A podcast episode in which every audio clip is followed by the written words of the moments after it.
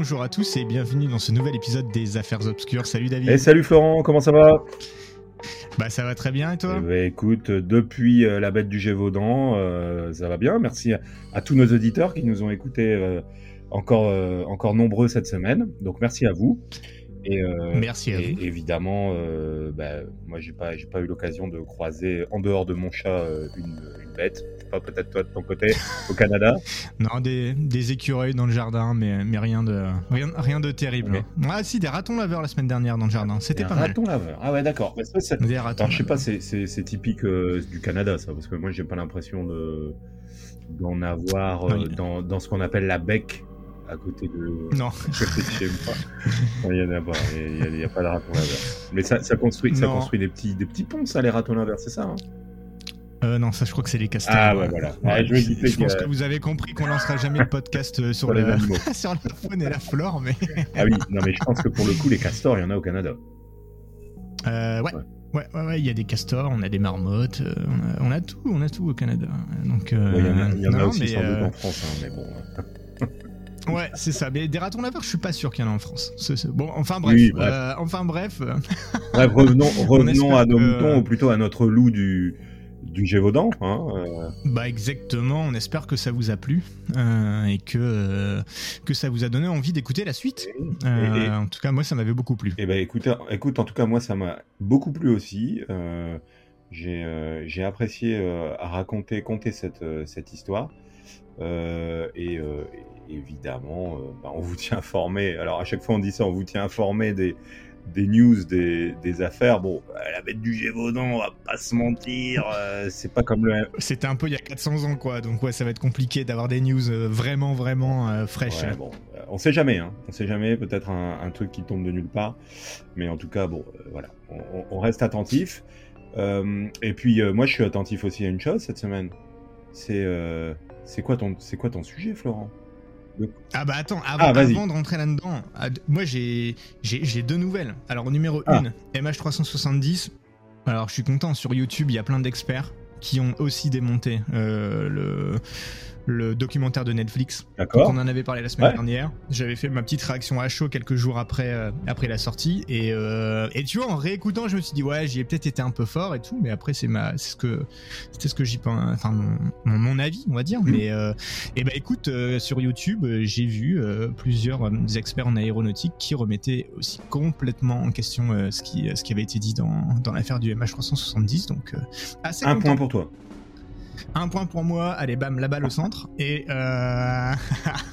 et le deuxième petit euh, feedback, euh, écoute, tout en camon, tout en camon, ça fait un petit moment qu'on a sorti cet épisode, mais euh, on a bien aimé avoir vos feedbacks hein, sur euh, sur euh, sur est-ce que vous croyez à la malédiction, oui ou non. Il y a eu des petits débats dans les commentaires sur Facebook, donc bah n'hésitez pas à nous donner vos avis comme ça sur les épisodes. Ça nourrit, ça nous nourrit un petit peu et, et ça nous fait plaisir d'avoir d'avoir de bonnes nouvelles. Exactement. Et on reste attentif à cette espèce de petite veille qu'on vous fait, du coup, de petits retours, petits feedbacks, comme tu dis, sur les, les épisodes précédents.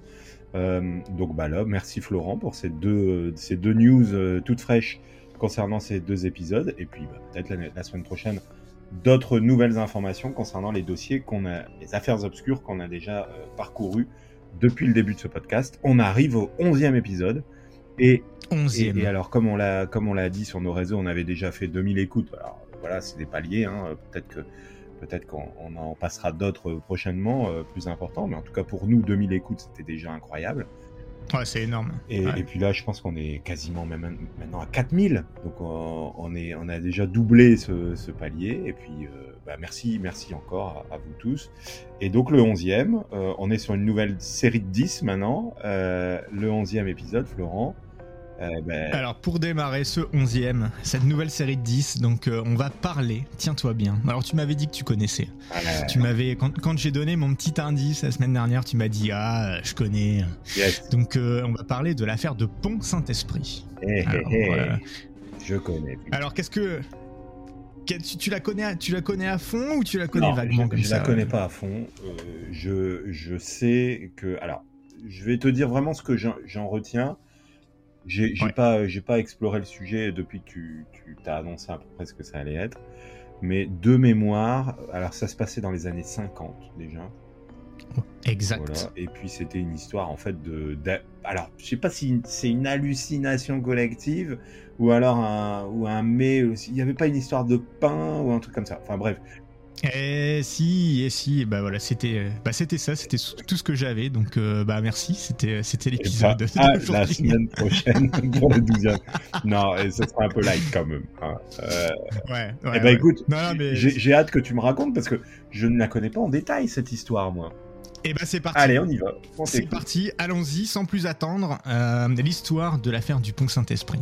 Alors, euh, par, par où commencer? Bon, déjà, je vais, je vais remettre un petit peu en contexte. Moi, j'aime bien remettre un peu en contexte et tout ça. Euh, l'affaire se déroule dans la France d'après-guerre, dans le sud et plus précisément dans la ville de Pont Saint-Esprit. c'est une, une petite ville en Occitanie qui, est, qui se situe entre Orange et Montélimar, de 4500 âmes à l'époque, parce qu'aujourd'hui il y en a à peu près 10 euh, 000, mhm. je pense. Dites-moi si je me trompe. Donc pour te situer un peu, on est au bord du Rhône. C'est vraiment. Euh, je, suis allé me balader sur euh, Google Maps à Pont-Saint-Esprit. Et c'est vraiment la, carte postale du, du, village français du sud. Bon, c'est un gros village, hein, bon, 10 000 habitants, on peut même parler d'une ville, avec des vignobles autour et compagnie. Donc, voilà, ça, t'as, limite les, cigales, tu sais, qui chantent euh, un petit peu là. Donc euh, surtout que là, on est en plein mois d'août. Euh, on est, c'est notable. Moi, je pense que c'est notable dans cette histoire. On est six ans après la Seconde Guerre mondiale. on est en 1951. D'accord. donc ça, je pense que c'est un petit point à noter. On verra pourquoi après. Et ça se passe en plein été, gros soleil, les vendanges à préparer dans quelques jours, enfin dans quelques jours ou quelques semaines. Et comme je te disais, il y a comme un petit parfum de cigale et compagnie dans l'air. Tu vois. moi, je, ça, moi, ça me donne envie de partir en vacances dans le sud quand, euh, quand j'écoute ça. Mais pas très longtemps parce qu'on va voir ce qui s'est passé dans ce village. Euh, donc, l'histoire commence, on va dire, le 12 août 1951. On a plusieurs patients qui viennent se plaindre de douleurs au ventre et de nausées. Euh, donc chez euh, chez les pratiquants euh, du enfin chez les médecins chez les praticiens chez les pratiquants chez les praticiens du, du village et en fait le 12 août 1951 il n'y a pas grand chose d'inquiétant d'ailleurs le remède qui est conseillé c'est de boire une genre de tisane tu sais qui est censé un peu un peu aider à faire passer donc bon on peut penser un peu à des indigestions. Bon, en gros, ils ont bouffé un, truc pas terrible. il y en avait, déjà, il y en avait déjà plusieurs alors. Effectivement, on a plusieurs patients. Alors pour l'instant, on dit plus de ce que j'ai vu dans les sources, plus, plusieurs. C'est pas non plus énorme, mais on a, c'est vraiment les tout premiers, tu sais, les, les, tout premiers frémissements de l'affaire. Tu vois.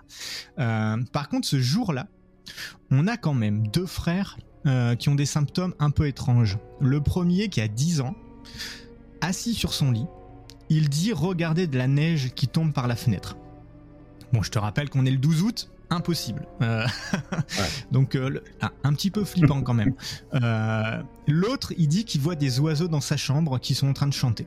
Donc ça, aussi c'est un peu genre ok les deux là ils, ils, ont dû bouffer un truc sacrément vérolé parce que voilà, c'est quand même assez spécial. Bon, le médecin, lui, il va penser à une insolation. Tu sais, ils ont pris, ils ont joué dehors, ils ont fait une insolation. Euh, il, divague un petit peu, mais voilà, un peu de repos, et puis tout devrait bien, tout devrait bien se remettre.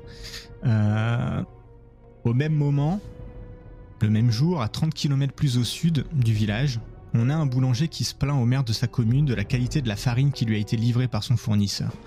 Il dit qu'elle est étrange, elle, sent mauvais et le boulanger il refuse de l'utiliser pour faire ce pain, tout ça. Ça c'est un peu l'anecdote.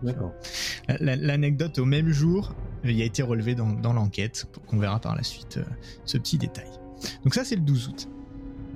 Dans les jours qui suivent, on a un peu toujours des gens qui viennent se plaindre, mais, mais pas, mais pas grand chose. Euh, le 15 août, il y, a un petit, y a un petit élément notable, c'est que tradition oblige. Le village a organisé la fête de la Vierge et tout le monde participe. Bon, comme je te dis, on est dans l'après-guerre, c'est pas un banquet gargantuesque, tu sais, un truc énorme et tout ça, mais voilà, c'est un petit banquet de village où tout le monde est là, les tables sont quand même bien garnies et au centre, on a du pain blanc tout frais. On a des belles miches des belles miches de pain blanc euh, sur euh, sur les tables. Et effectivement, ça donne envie quoi quand tu vois le quand tu vois la carte postale et tout ça. Euh, voilà. le lendemain, on a beaucoup de personnes malades. plusieurs dizaines de personnes sont malades, qui vomissent, qui ont des nausées, qui ont des maux de ventre, etc. Et c'est le lendemain qu'on peut vraiment dire que l'épidémie commence, le 17 août 1951. Euh, alors pourquoi En gros, quand tu regardes les sources, toutes les sources s'accordent pour dire que c'est le 17 août qu'on peut vraiment parler d'épidémie, même s'il y a eu des petites choses avant. C'est que dans les cabinets médicaux des trois praticiens du village, euh, on a une prise d'assaut il, commence à y avoir la, queue, il y, a la, il y, a la, file devant les cabinets des praticiens, il y a du monde, et on a un flux de patients du coup qui est bien plus élevé que d'habitude. Ils ont tous les mêmes symptômes, comme je te l'ai déjà dit, diarrhée, vomissement, mal au ventre, nausée. Euh, ce qui est notable, c'est qu'il n'y a pas de fièvre. Euh, mais le plus grave, c'est qu'il y en a certains qui commencent à faire des convulsions. Donc c'est quand même ah chaud, quoi. C'est. C'est pas cool. Il y en a, non, c'est pas cool. Il n'y a pas 500 personnes qui font des convulsions non plus, mais quand même, ça fait partie des, euh, ça fait partie des, euh, des symptômes. Donc, ce jour-là, les praticiens quand même se rendent compte qu'il y a un pattern, parce que c'est souvent des familles, des familles entières qui arrivent dans le cabinet. Ils ont tous consommé le jour précédent, le ou les jours précédents du pain, qui viennent de la même boulangerie, euh, la boulangerie Roc Briand qui se trouve sur la Grand Rue. Et de ce que j'ai vu, c'est la meilleure boulangerie du Patelin. Euh, c'est la boulangerie un peu euh, qui a pignon sur rue et compagnie. Donc évidemment, il y a beaucoup de gens qui vont là-bas et ils ont tous consommé du pain qui venait de là-bas. Donc après, alors moi c'est une, side note, mais on le verra plus à la fin. J'ai l'impression qu'en ce temps-là, et puis encore aujourd'hui en France, hein, manger du pain ça fait partie du truc que tout le monde fait, donc c'est un peu facile. C'est comme si, euh, je sais pas, moi on me disait, bah tout le monde est allé pisser le matin. Tu vois, je veux dire, bah oui. Une, une évidence. C'est un peu une évidence, quoi, effectivement. ouais, c'est ça. C'est pas comme s'ils avaient tous, euh, je sais pas, été, été mangés de l'Indien, euh, tu vois, la veille. Tu dis, bon, ok, c'est un peu spécifique et bon, voilà. Donc, euh, c'est ça. ils vont donc avancer l'hypothèse de l'intoxication alimentaire par recoupement.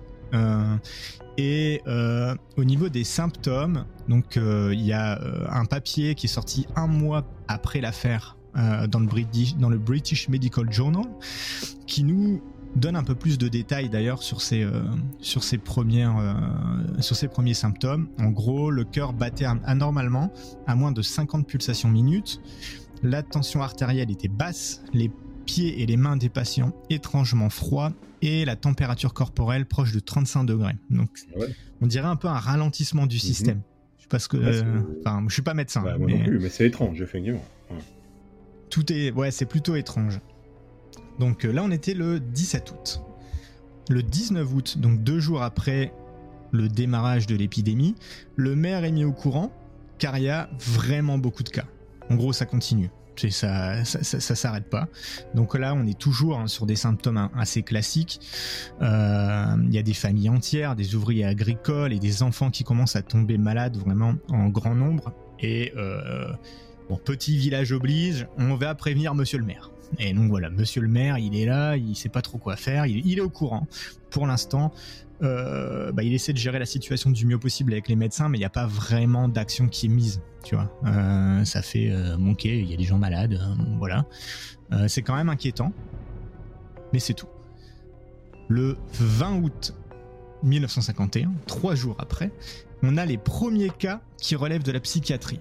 Donc si tu connais l'affaire, tu sais que ça va aller crescendo. Hein. Mais là, on a les, premiers cas, c'est-à-dire que quand on dit que ça relève de la psychiatrie, globalement, parmi la liste de tout ce qui se passe, il y a des gens qui n'arrivent plus à dormir. Mhm. Donc tu n'arrives plus à, qui sont un peu excités. Euh, donc ils n'arrivent plus à dormir. Il y a des gens qui sont en plein délire dans le village, qui ont des hallucinations, qui ont des troubles obsessionnels. Euh, il y a certaines personnes qui montrent des, euh, des comportements suicidaires ou violents. et surtout, beaucoup plus grave, ce 20 août, on a un premier mort on a euh, monsieur Félix Nison, qui est un agriculteur de 55 ans, domicilié à 2 km du village, qui présentait certains des symptômes dont on a discuté juste avant, qui décède euh, donc ce jour-là. Ah ouais. Donc ça c'est le premier. Tu vois ça je savais. Alors euh, là tu, m'apprends quelque chose. Je pensais je pensais pas qu'il y avait des décès moi dans cette affaire. Ah ouais. Ah bah non. Bah c'est alors eh ben. ça prend une toute autre tournure, je dirais. Bah effectivement parce que je suis d'accord, ça prend une autre tournure parce que quand tu connais l'affaire, s'il n'y avait pas eu les décès, elle en serait limite marrante en fait. C'est, je veux dire, bah on va rentrer dans beaucoup plus de détails, mais, mais effectivement, il y a eu des décès malheureusement et, euh, et pas qu'un. Et on, sait de quoi il est mort, euh, ce monsieur alors du coup? Alors, bah, on en parlera après pendant l'enquête, mais effectivement, il y a eu, ils ont fait une autopsie. Ah d'accord. et mais c'est ça, on, on, verra juste après. On y reviendra.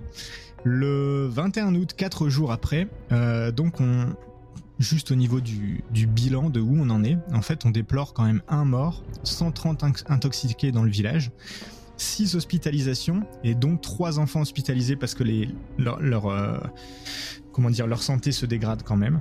Euh, donc c'est quand même pas n'importe quoi dans un village de 4500 personnes d'avoir 130 intoxiqués et 6 euh, hospitalisés pour la même raison. Hein. Je parle bien pour la même raison parce qu'après à côté de ça il doit y avoir d'autres gens qui ont une grippe ou qui ont, ce, genre de choses à côté.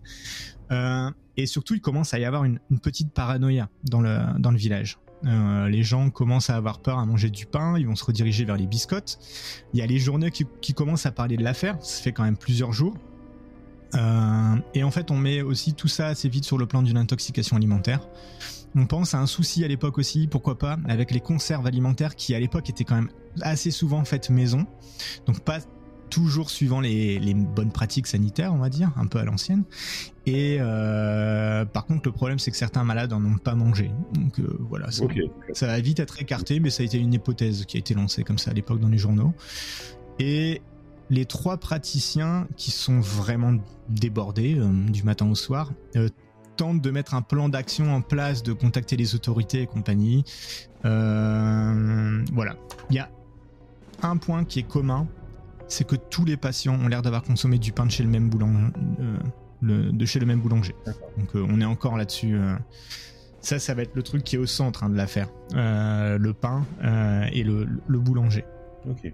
Donc euh, c'est ça au bout du quatrième jour. Le 22 août, cinq jours après, on est à 200 cas. Et on note également que des animaux perdent la raison et aussi parfois la vie, comme on, comme on le verra, comme on le verra plus tard. Euh, ouais, ça aussi c'est incroyable. quand, euh, en fait, moi ce que je trouve incroyable dans ta phrase, c'est on note que des animaux perdent la raison. Ouais. C'est. en fait, on voyait quoi? On voyait un cheval avec un costume se balader dans les rues alors. Non, t'as as des, as des chiens qui se mettent à attaquer. Ah oui, d'accord, ok. Qui, qui, étaient, qui étaient très gentils, qui, qui se mettent à montrer les crocs, voire même à attaquer, et puis euh, voilà, donc il faut les abattre. Donc, il euh, y, a, y a. Et en fait, dans le. Alors, c'est vrai que j'ai pas dit mes sources, hein, mais j'ai eu plusieurs sources, euh, dont des reportages d'époque qu'on peut encore trouver euh, facilement sur YouTube et même des, des gens euh, qui, qui racontent un peu ce qui leur est arrivé. Donc c'est aussi que c'est intéressant, tu as des témoins directs hein, qui, qui racontent à la télé à l'époque ce qu'ils avaient ressenti. Et ce jour-là, il y a une agitation dans l'atmosphère. C'est dans le village, les gens qui arrivent plus à dormir se baladent dehors la nuit, ils parlent en pleine nuit. les calmants, les somnifères qu'on leur donne, ça semble vraiment pas du tout avoir d'effet. Euh, je vais te donner quelques petites anecdotes, hein, mais euh, une couturière, par exemple, en profite pour rattraper tout son retard pendant la nuit. Donc en fait, pendant la nuit, elle n'arrive pas à dormir. Donc elle, elle se dit tiens, je vais rattraper mon retard, et en fait, elle bosse toute la nuit. Euh, T'as un homme, il rentre chez lui, il reconnaît plus sa famille, il, il fait des esclandres et tout ça. Le garagiste, pris d'une crise nerveuse, déchire les draps de son lit. Il y a des gens qui ont des, qui ont des hallucinations, ils vont dire qu'ils voient des musiques célestes. Il y en a qui parlent, qui disent parler avec des esprits. Euh, il y a un homme, alors ça, ça m'a fait marrer.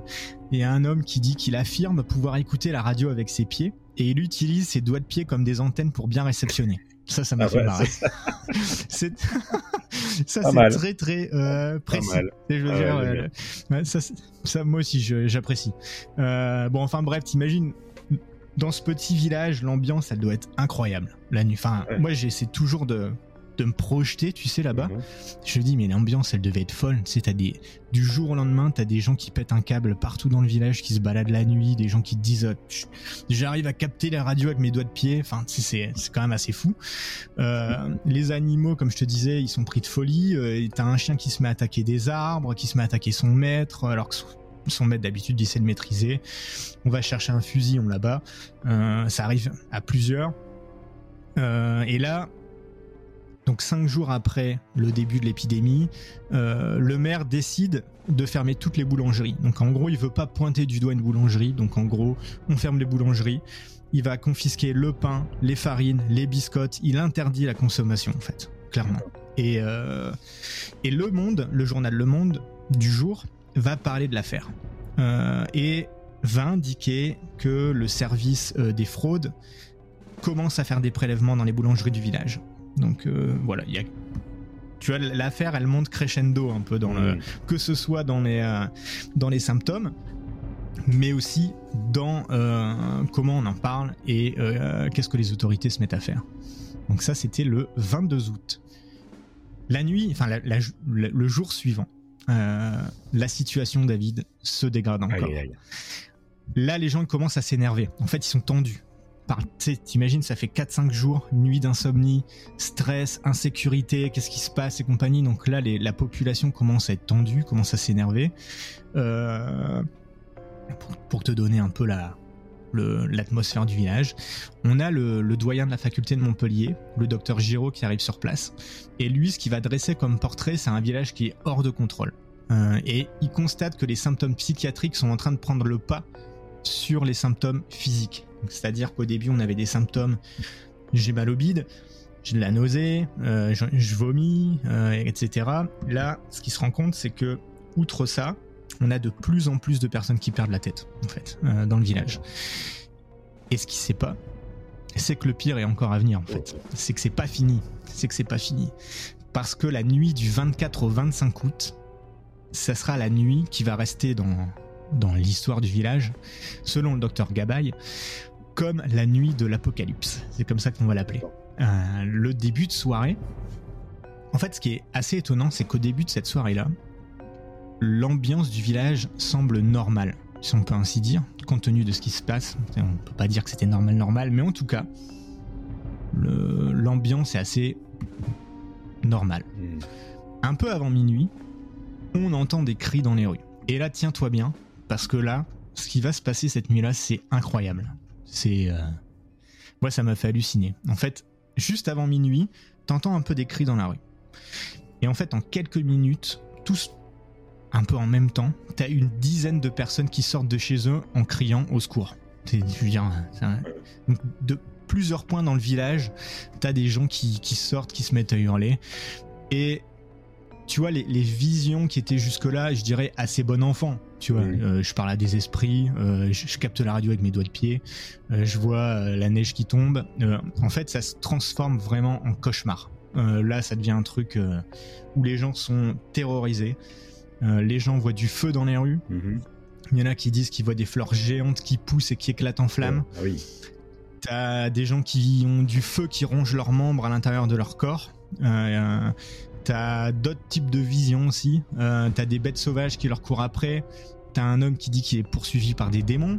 Euh, t'as des gens qui se voient coupés en deux avec des serpents qui sortent des membres. T'as des gens qui voient du sang qui coule des murs et des plafonds, donc vraiment flippant. Euh, t'as des gens, t'as une personne qui dit que la pièce dans laquelle elle se trouve, ça se, elle se rétrécit et qu'elle vient les écraser, enfin l'écraser. Euh, le facteur, alors ça, ça m'a fait marrer. C'est vraiment de la, la, petite anecdote. T'as le facteur du village qui est rétréci, qui dit qu'il devient minuscule. Euh... Chérie, j'ai rétréci les gosses, apparemment, c'est inspiré de ça. Hein. C'est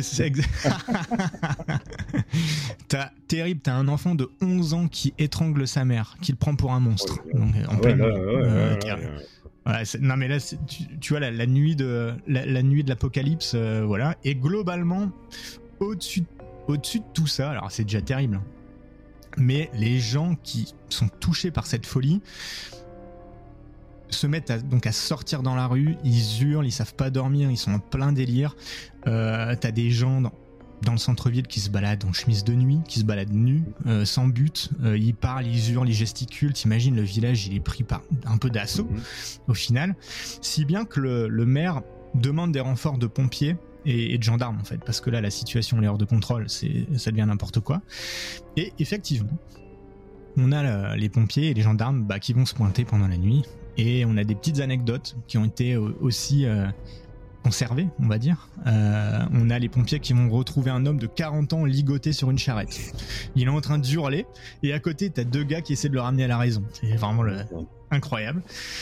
T'as une femme qui est décrite comme possédée qui court autour d'une fontaine en, hurlant. Euh, T'as José Puche, un homme de 43 ans qui se jette par la fenêtre. Alors lui, incroyable. Cette histoire, elle, m'a fait mal rien qu'à l'écouter. En fait, euh, il se prend pour un avion à réaction ou bien tente de voler comme une libellule. Donc en fait, il, voilà. Et il va sauter euh, du deuxième étage, il va se briser les deux jambes. Et en fait, malgré ça, il va courir pendant 50 mètres avant d'être euh, maîtrisé par les pompiers. C'est-à-dire qu'il doit même plus sentir la douleur. il est dans un tel ah état que euh, ouais, c'est tendu. Hein.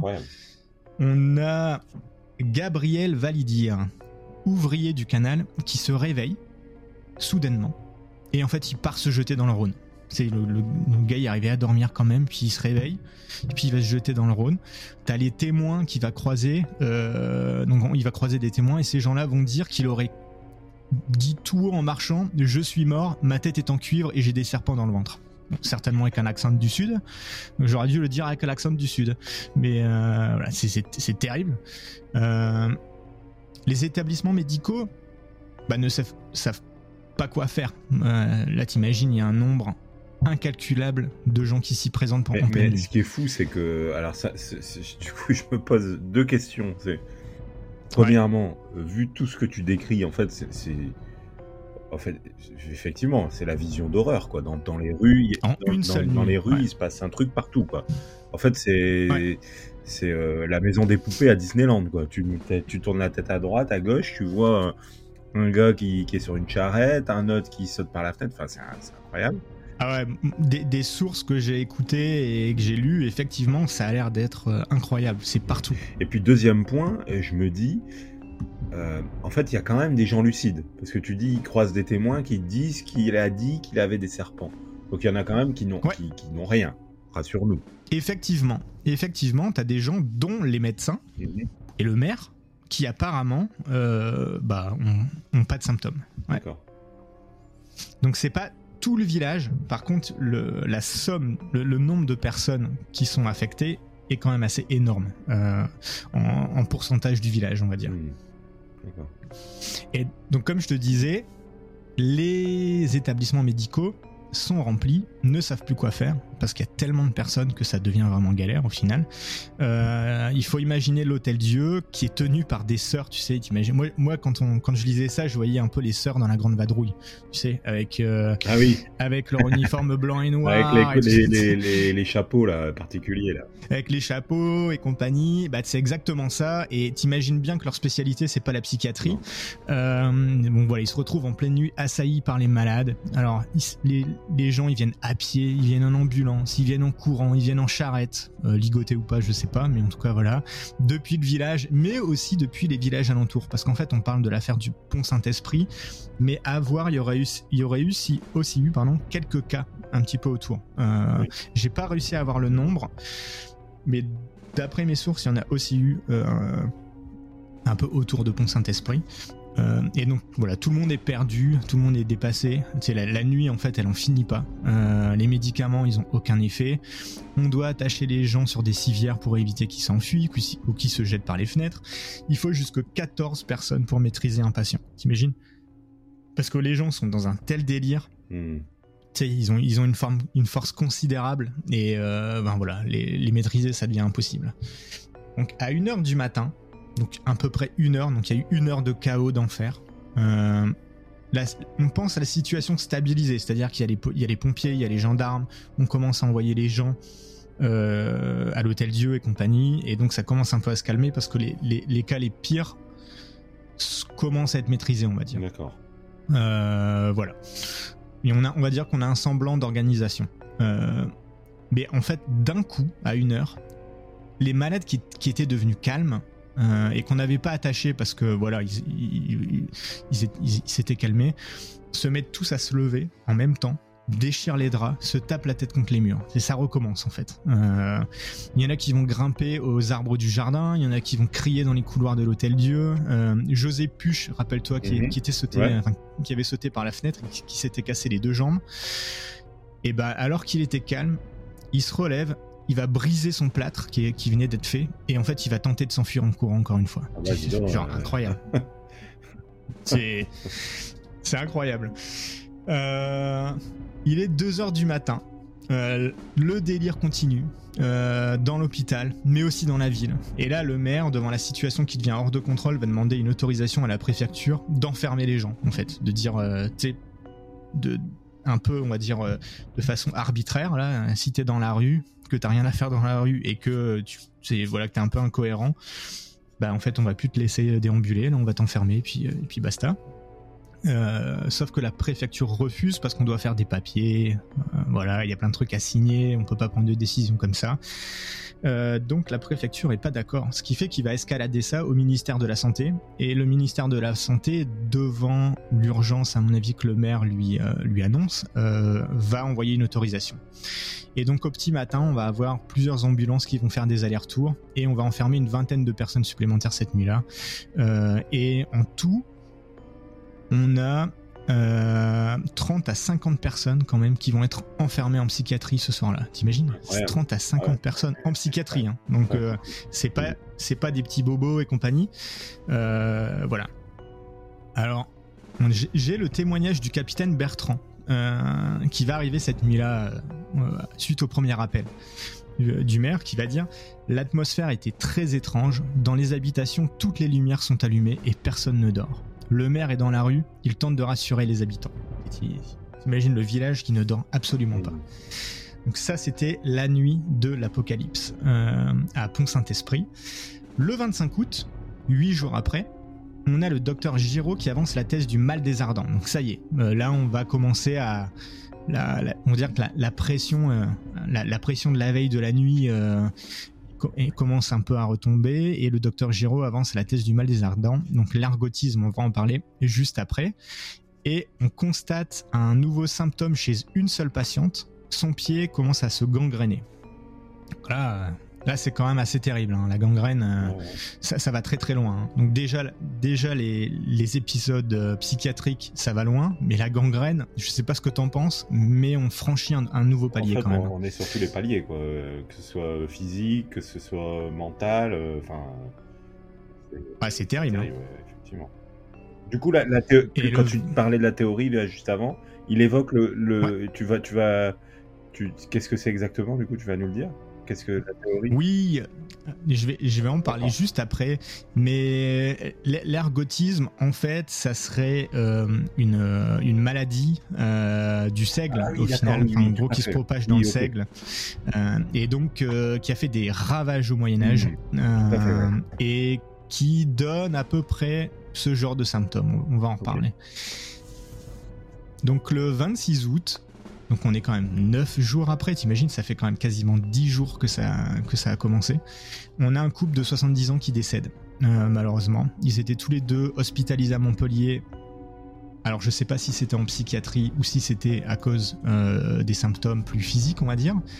Mais ils vont décéder euh, à Montpellier et on va... euh, on, va déterminer que c'est à cause de ce, problème-là. Donc euh, ça c'est le 26 août et en fait à partir de là la majorité des habitants vont se remettre petit à petit. Euh, au mois de septembre, donc quelques jours après, la situation semble stabilisée, voire réglée. On a quelques rechutes cependant, avec des cas de personnes se pensant guéries qui vont de retour avoir des symptômes. Voilà. Pour te donner une idée, le cas de rechute le plus tardif qui a été, qui a été noté, c'est en décembre 1951 donc euh, quelques mois après, mais c'est vraiment le cas de rechute le plus éloigné. Alors, si si on va dire que c'est le pain qui, est- qui était euh, qui était euh, en cause, peut-être que c'est des gens qui ont consommé des biscottes, des trucs Mmh, comme ça quelques ah jours oui. après, ju- jusqu'à décembre, pourquoi Mmh. pas. Euh, voilà, donc bilan total, David. Oui. 300 intoxications. 5 morts dès les premiers jours, auxquels on ajoute deux morts plus tard, les deux personnes, euh, les deux septagénaires euh, qui étaient hospitalisés à Montpellier. Et deux de ces morts se sont suicidés pendant la folie collective. Quand même Ah, terrible. Une trentaine de personnes vont passer plusieurs mois à l'hôpital psychiatrique. Plusieurs mois, t'imagines c'est sévère quand même. Et tout ça, bien sûr, c'est sans compter les animaux parce que avoir, il y a eu aussi pas mal d'animaux qui ont été touchés, qui ont dû être abattus. Hmm. Donc ça c'est le ça c'est le bilan. Alors moi j'ai envie de te dire comment, enfin j'ai envie de, de, prévoir ta prochaine question, qui est comment expliquer cette folie collective eh ben, C'est exactement ce que j'allais te, te, demander. Est-ce que est-ce que tu as, des théories, toi, là-dessus? Bah, alors, il y en a plusieurs. Il y en a plusieurs. Alors, je vais déjà te parler de l'enquête. Ah il y a eu une petite enquête autour de tout ça. Alors, déjà, je vais parler de la presse. Parce que la presse, elle a eu. C'était. La presse. Euh, ça a été euh, le, j'allais dire du pain béni. Euh, sans mauvais jeu de mots sur cette affaire. Elle est belle. Elle est belle. Ouais, écoutez, écoute, j'ai écrit en, rouge, en gros, sur un post-it devant moi. mais euh, c'est ça. L'enquête judiciaire, en fait, à l'époque, on va la voir après, mais elle va mettre en cause une, euh, une, une cause, mais enfin, elle va mettre en cause une, une théorie, mais euh, en fait, on saura vraiment jamais. Sinon, ça serait pas une affaire obscure déjà. On n'en parlerait pas aujourd'hui. Euh, et même à l'époque, il y a eu des, des revirements et compagnie.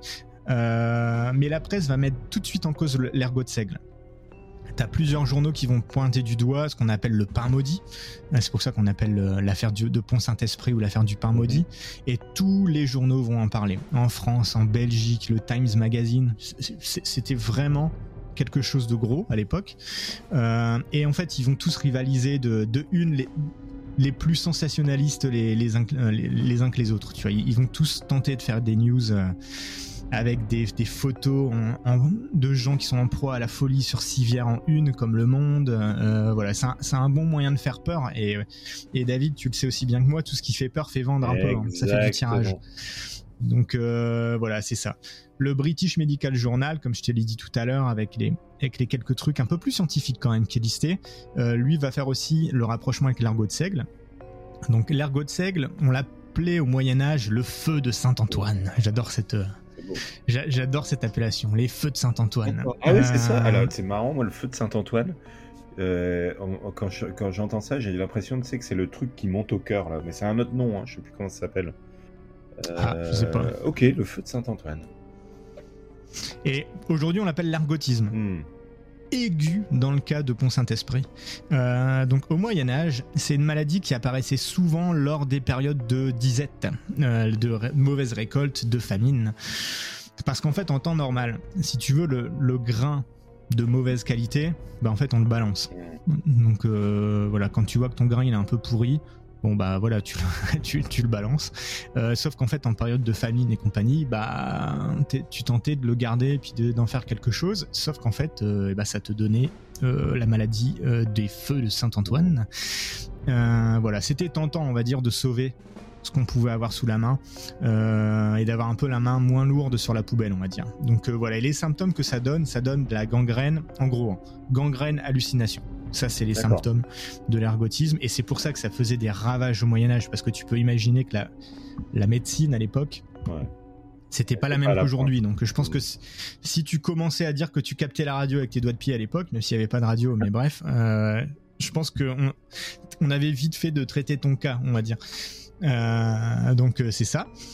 La police, elle, elle, est un peu dans le même euh, dans le même ordre, mais en tout cas, dès le 21 août, après le premier mort, bah en fait, ça devient une enquête euh, judiciaire, hein, parce qu'on a un commissaire qui arrive à Pont-Saint-Esprit, il y a eu un mort, euh, c'est quand même assez assez sérieux, et on a surtout un village qui est en train de partir en live.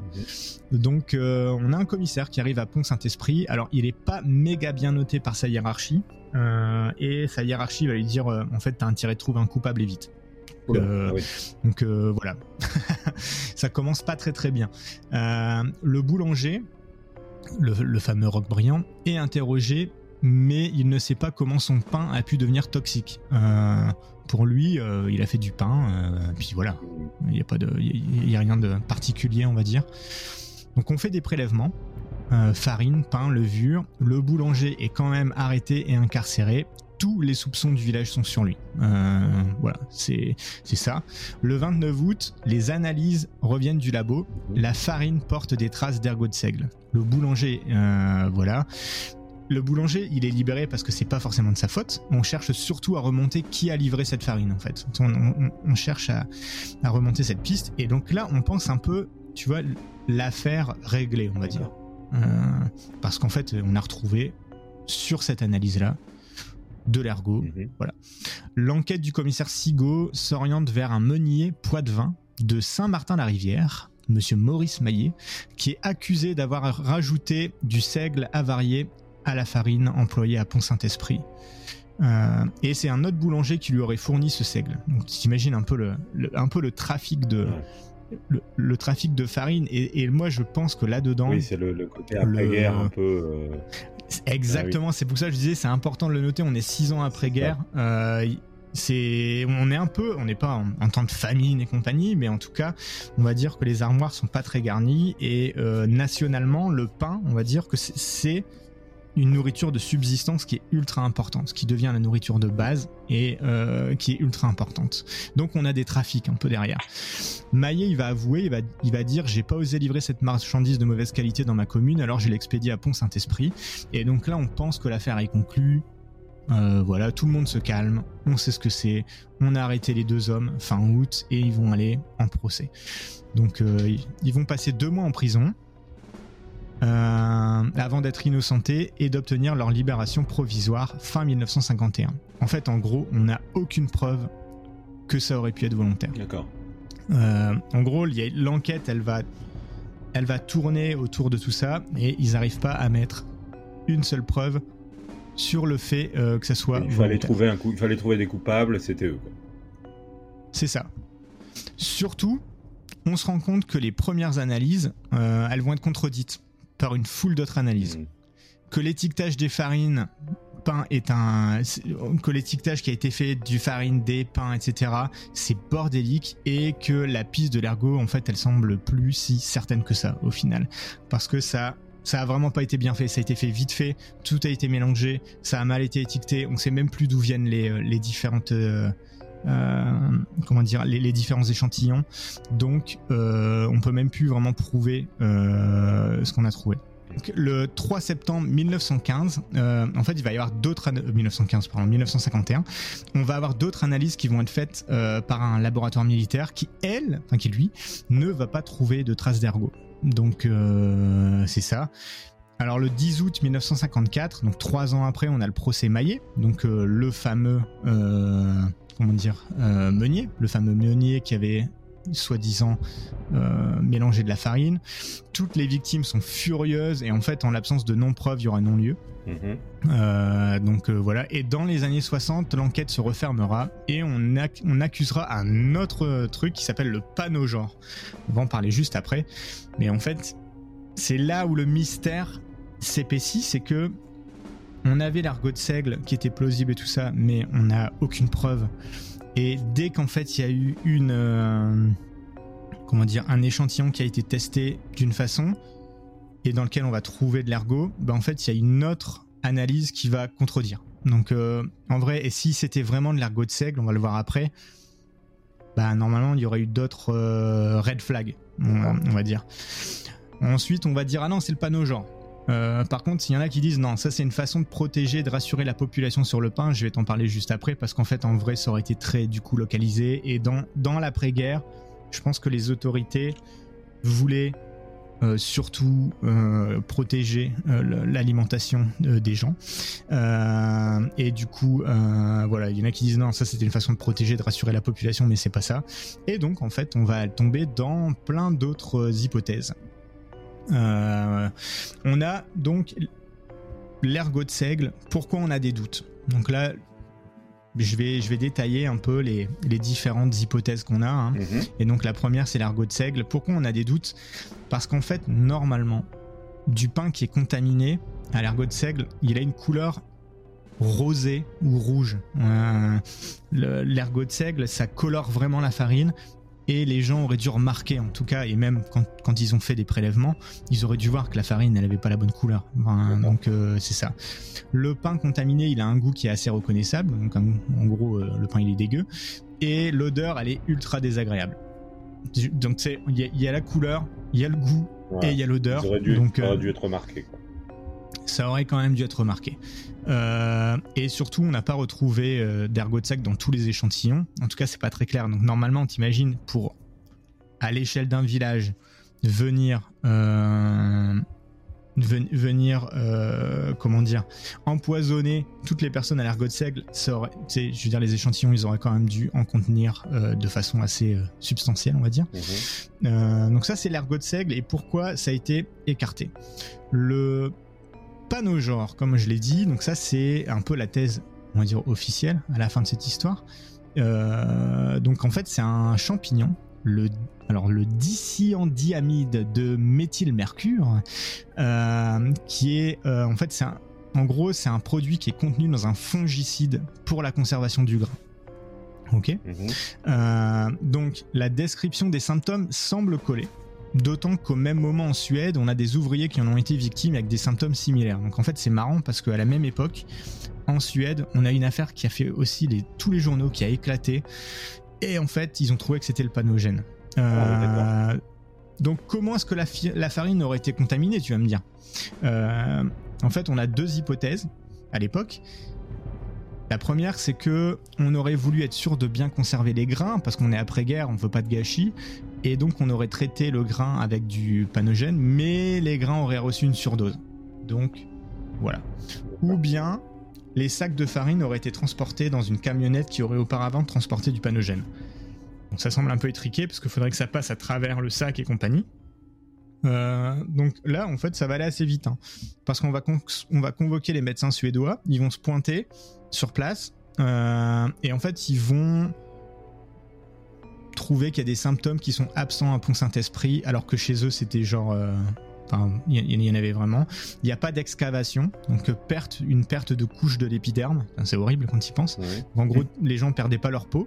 Euh, il n'y a pas d'atteinte au rein et il n'y a pas d'hypertension ou de tachycardie. Euh, et en fait, au... rappelle-toi, c'est l'inverse. Saint-Esprit, c'est carrément l'inverse. donc, la thèse officielle, c'est pour ça qu'elle va être pas mal remise en cause, c'est que l'ergot de seigle, en fait, bah en fait ça aurait été euh, capté à des kilomètres si c'était ça. Le panogène, le panogène, panogène, euh, je pense que c'est panogène. En fait, c'est pareil, les, les, symptômes ne collent pas. Il y en a certains qui vont coller. Par contre, des symptômes qui ont été vus en Suède au même moment ne collent absolument pas. Hmm voire même le contraire pour certains. Et donc on a un journal à l'époque qui va écrire, moi j'ai envie de prendre le, le, son des journaux de l'époque, tu vois, de la façon dont il parlait. Il y en a un qui va écrire, alors faute du nom du mal, on veut connaître celui de l'homme responsable, les versions les plus abracadabrantes circulent, on accuse le boulanger, son mitron, puis l'eau des fontaines, puis les machines à battre modernes, les puissances étrangères, la guerre bactériologique, le diable, la SNCF, le pape, Staline, l'église, les nationalisations. C'est à l'époque, ça devient tout un truc, parce qu'en fait, on croit pas au procès, il y a plein de trucs qui font pas de sens, et, euh, voilà. On, a un autre, une autre hypothèse, euh, c'est l'agène, c'est un additif qu'on ajoute à la farine pour la blanchir. En 1950, le pain devient plus blanc. Euh, ça devient un peu la mode de blanchir le pain. Tu alors qu'avant c'est plus du pain complet, on va dire du pain un peu plus gris, compagnie. Euh, et en fait, on utilise quelque chose pour blanchir la farine. Donc, le nom scientifique, c'est le trichlorure d'azote. Euh, si on l'utilise à forte dose, ça a des effets neurotoxiques. D'ailleurs, ça va être interdit en 1949 car c'est trop dangereux. en gros, si t'as un peu trop la main lourde, ça peut être un peu dangereux. Par contre, ça a été prouvé, en tout cas on sait, même à l'époque on le sait, qu'on continue à utiliser les stocks qu'on a pour les écouler. Parce que dans les années 50, euh, voilà, on va pas jeter certaines choses. Euh, donc voilà. Et les études scientifiques auraient retrouvé les, les caractéristiques de ce trichlorure d'azote dans les échantillons. Euh, par contre, là où ça colle pas, c'est que quand tu es exposé à la gêne, euh, certes, tu as des effets neurotoxiques, donc c'est pas vraiment bon chez, toi, mais c'est sur le long terme, voire sur le très long terme. Et en fait, ça colle du coup pas du tout avec ton Saint-Esprit. Car à Pont Saint-Esprit, les effets ils ont été soudains sur une grosse partie de la population. C'est pas des personnes qui ont été petit à petit malades, euh, même si tu en as eu beaucoup qui ont été malades c'est pas, par exemple, il y en a un qui était malade le lundi, l'autre une semaine après, et puis un autre un mois après, et puis tu sais, ça s'étire comme ça dans le temps. Mhm. Logiquement, c'est ce qui aurait dû se passer avec la gêne. Là, en fait, tout le monde a été malade euh, entre le 12-17, suivant les sources, on va dire, mais on va dire le 17 officiellement, au 25, tout le monde est tombé. Enfin, il y a eu une grosse partie de la population qui est tombée malade, donc ça colle pas avec la gêne. D'accord. En 1982, on a une théorie qui est soumise par le docteur Claude Moreau, qui est la théorie de l'Aspergillus fumigatus. Alors, euh, c'est un champignon qui produit des toxines. Euh, dont de l'ergoline, qui est un dérivé en fait euh, de l'herbe, qui est quelque chose qui est dérivé de l'ergotisme, mhm. et qui est capable de provoquer des symptômes psychiatriques. Donc la moisissure, normalement, elle se développe dans des... Enfin, la moisissure, on dit qu'elle aurait pu se développer dans les silos à grains et donc se retrouver dans la farine. Avec les conditions météo de l'époque, en fait, ça colle parce qu'il y a une étude qui a montré que le développement de ce champignon aurait été euh, probable. Euh, voilà. Euh, je relis mes notes. En plus, ce serait plus probable que l'ergotisme car le pain était normal avec un goût normal. Versus ce qu'on s'est dit tout à l'heure sur le l'ergot de seigle hein, qui, sent mauvais, la farine qui, est plutôt rougeâtre. Le moulin, il avait été inondé et le champignon se développe dans le milieu humide. Hmm. Donc, voilà. Donc ça, ça sent bon quand même, hein, l'Aspergillus fumigatus. C'est très très sérieux. Cependant, cliniquement, les spécialistes disent que les symptômes ne collent pas, en fait, ah. euh, avec, euh, avec une intoxication à l'Aspergillus fumigatus. Donc là encore, eh ben, ça tombe plutôt pas mal dans l'eau. Euh, donc voilà. Et là, la dernière, la dernière hypothèse, et moi c'est celle que... Les extraterrestres. C'est celle que. Ah, presque. Alors, presque. On n'est pas loin. On est sur la CIA et la ah guerre froide. Ah, oui, euh, bah oui, les Américains. Les Américains, que veux-tu, David euh, En fait, en 2009, on a un auteur qui est un auteur, euh, ce qui est un journaliste américain qui est spécialiste des services secrets américains, qui fait beaucoup de, de, livres, un peu d'enquête comme ça, qui sort un livre qui s'appelle A Terrible Mistake. et selon lui, le coupable n'est pas l'ergot de seigle, ni le panogène, ni les champignons, ni la gêne, ni euh, l'aspergillus fumigatus. Pour lui, on est face à une expérimentation de la CIA dans le cadre du projet MK Ultra. Est-ce que tu connais le projet MK Ultra? Eh ben, du tout. Je ne connais pas. Pas du tout Non. Alors c'est un projet qui est incroyable et je pense qu'on pourrait en faire un ou deux épisodes tellement ce c'est en gros c'est c'est plus qu'un projet je dirais que c'est un programme c'est un et en fait en gros c'est un programme euh, de la CIA qui était dont l'objectif était de trouver de nouvelles façons de faire la guerre en fait, mmh. euh, d'attendrir un ennemi, de le rendre hors de combat, hors d'état de nuire, sans forcément l'éliminer, tu vois, de jouer sur son moral. Euh, il voulait également créer un, un sérum de vérité. Euh, et en fait, il y a eu énormément d'expérimentations, surtout aux États-Unis. Euh, mais aussi à d'autres endroits comme à Montréal. Euh, à Montréal, il y a un, il y a un, bâtiment qui est assez célèbre pour, ce, pour avoir servi un peu de, de, base à un médecin pour faire des lobotomies, des, enfin, des trucs vraiment horribles, tu vois. Mhm. Euh, voilà. Électrochoc, drogue, sur des soldats, sur des civils, euh, sans leur consentement et compagnie. Bref, c'est un projet qui est tout bonnement révoltant, hein, même en. Ah, et, digne, des nazis, en fait. Ah ouais, non mais bah clairement, euh, je veux dire, on peut pas, euh, enfin, je veux dire, on peut pas comparer, euh, on peut pas comparer l'horreur, hein, mais en tout cas, on est effectivement sur quelque chose qui est qui est quand même assez terrible d'aller introduire de la drogue, des choses comme ça dans les veines de certaines personnes sans leur consentement ou parce qu'en gros c'est des soldats et compagnie, enfin bref l'enfer. Et selon lui, ça ferait partie de ce projet-là. D'accord. bon, c'est ça. on aurait testé du LSD à l'échelle d'un village, en fait, selon lui. Donc, le LSD, c'est une drogue de synthèse qui est proche de l'ergot de seigle et qui a des effets psychotropes puissants, ça je pense que tout le monde le sait. Euh, et donc le journaliste aurait retrouvé des documents déclassifiés de la CIA. Ils sont pas tous totalement lisibles, évidemment, c'est des documents qui sont pas mal caviardés, euh, mais parmi tout ça, il découvre l'histoire de Frank Olson, qui est mort défenestré en 1953 on sait que le LSD pousse les gens à être un peu désinhibés sur de fortes doses et à se croire un peu invincibles et du coup à tu vois, mhm. vouloir euh, voler et compagnie, donc ça peut coller. Euh, mais en fait, surtout, le journaliste va creuser et se rendre compte que ce scientifique américain s'était rendu en France quelques mois avant la folie collective de Pont-Saint-Esprit. Et la femme de Frank Olson va dire que son mari est rentré très déprimé de son voyage à l'époque. Et il aurait dit J'ai commis une erreur très grave. Hmm. Donc voilà, ça, en tout cas, tout ça, ça le titille. Donc de quoi est-ce qu'il parlait, on saura jamais. Parce qu'en fait, il va sauter du, du 13e étage de sa chambre d'hôtel à Manhattan. Euh, donc évidemment, le 13e étage, ça pardonne pas. Euh, et euh, en fait, en 1975, sa famille apprend qu'il aurait ingéré du LSD. Donc en gros, la CIA va leur dire non mais il a pris du LSD, il travaillait là-dessus, il est devenu fou et puis voilà, il, a sauté par la fenêtre. Son fils n'y croit pas. Dans les années 90, il apprend que selon l'autopsie de son père, en fait, celui-ci aurait reçu un coup à la tête avant de se défenestrer. Donc, c'est quand même assez étrange.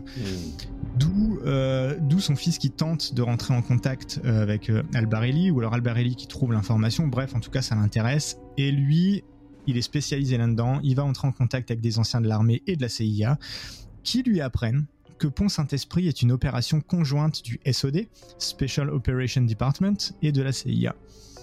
Les Français n'auraient pas participé. D'ailleurs, les tests auraient aussi été faits sur des citoyens américains dans le cadre du projet MK Ultra dont on a parlé tout à l'heure. Alors ça, on en a la preuve. D'accord. On a euh, donc on en a la preuve. Ça, il y a eu beaucoup de tests qui ont été faits sur une vingtaine de campus universitaires américains. C'est quand même, t'imagines, sur des étudiants, mhm. quand même terrible.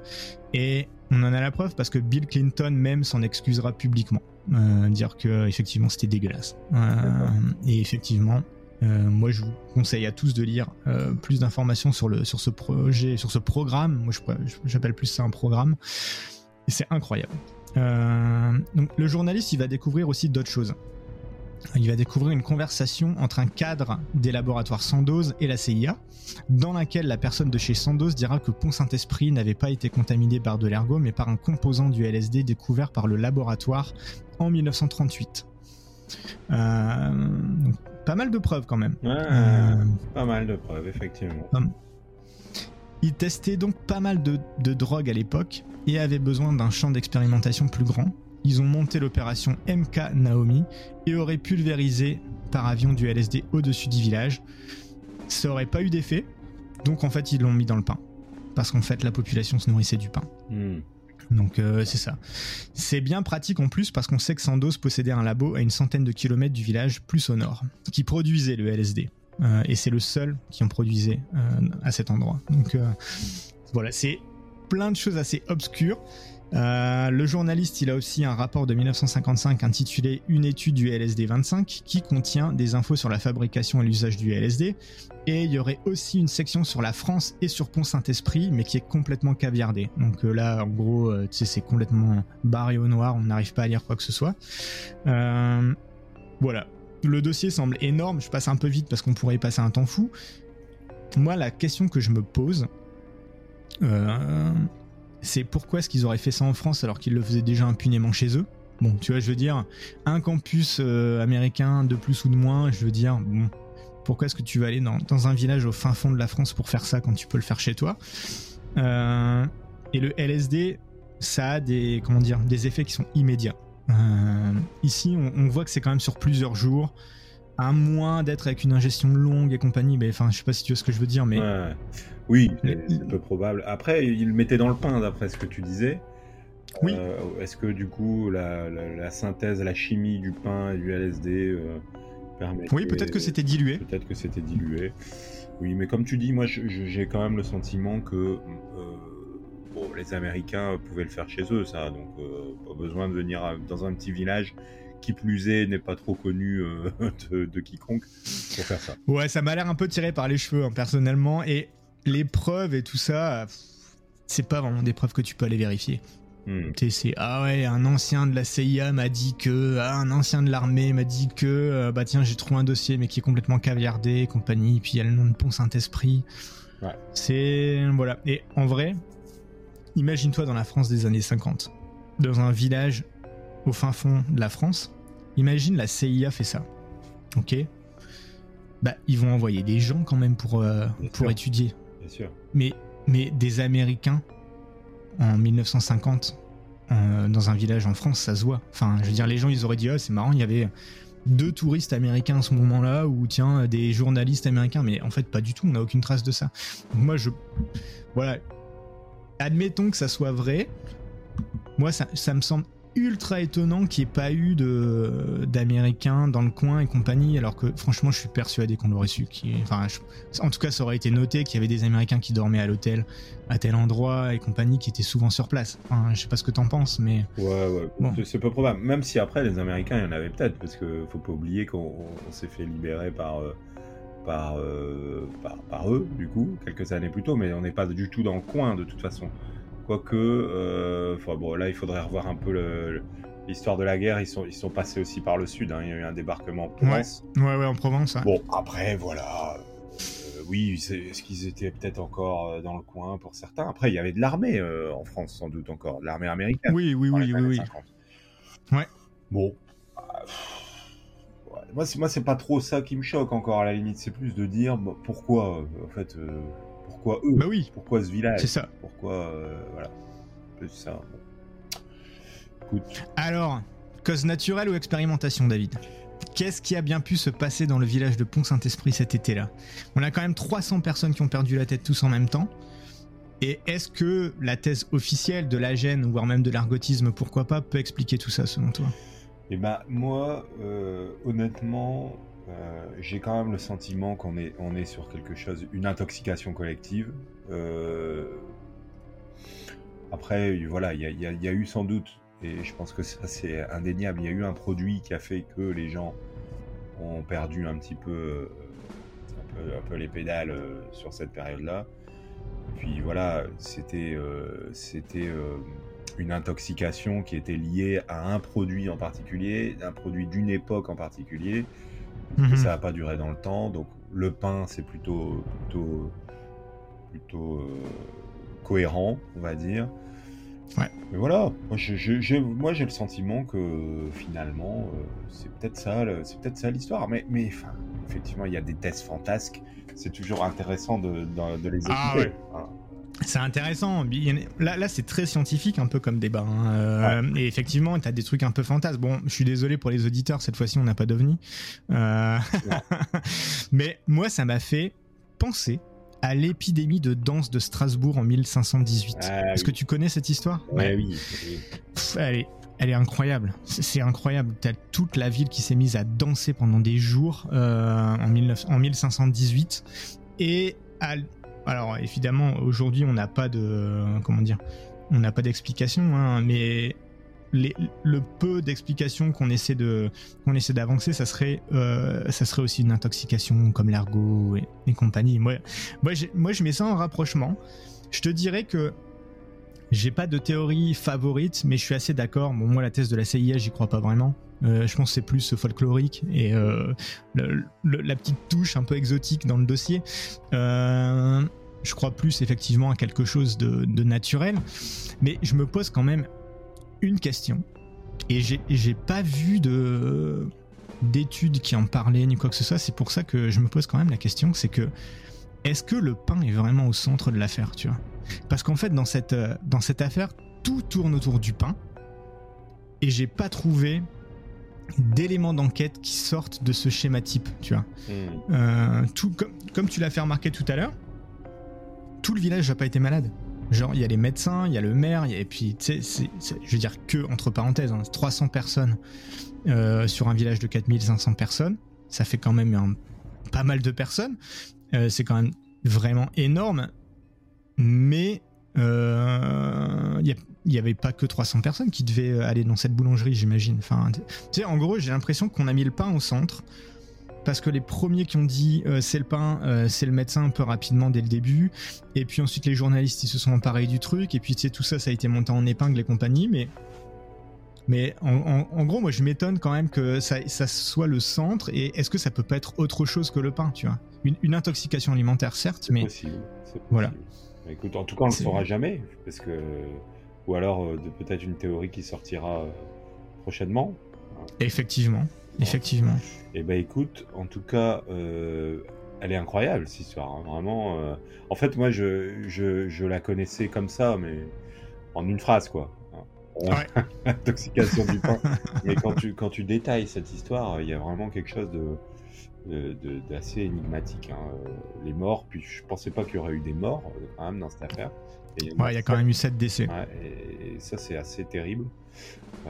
Est-ce qu'il y a eu des morts pour les danses? Euh, de, Strasbourg. Oui, il me semble. Hein. Il y en a qui sont morts d'épuisement, hein, de mémoire. Oui, je pense que certains sont morts d'épuisement, effectivement.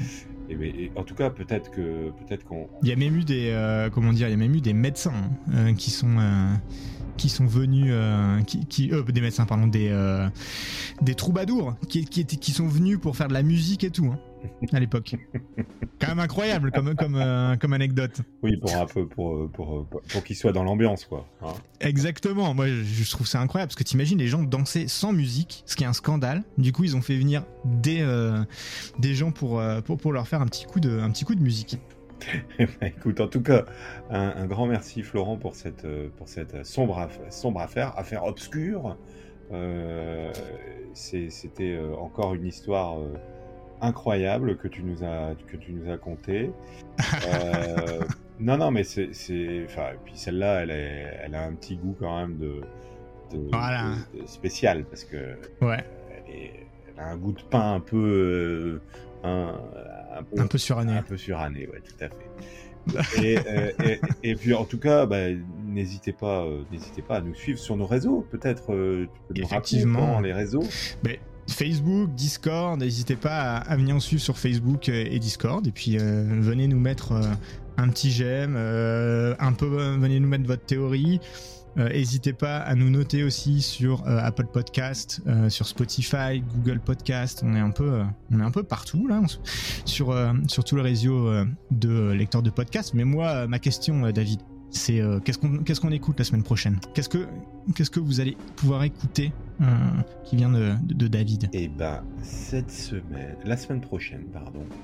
On va, je, excusez-moi, la semaine prochaine, on va euh, revenir sur quelque chose dont on a évoqué. Et là, je vous laisse mener l'enquête, un petit peu l'enquête de la semaine pour vous qui écoutez ce podcast et pour toi, Florent on va revenir sur quelque chose, sur une histoire, sur une affaire obscure qu'on a déjà évoquée, mais simplement évoquée. Et là, on va, la détailler précisément. Mais une chose est sûre, c'est que je suis sûr que vous allez vous, allez vous, rappeler de, quoi il s'agit quand, quand, je vais, quand je vais démarrer cette histoire, parce qu'elle était quand même assez incroyable aussi. Voilà. Parfait, bah écoute, je vais réécouter tous les épisodes et puis je vais essayer de trouver ça pour la semaine prochaine. faites tous, faites, en tous de même, écoutez tous nos, nos épisodes et puis on se dit à la semaine prochaine pour un nouvel épisode des Affaires Obscures. Salut Florent Salut David, merci à tous, bonne semaine à tous.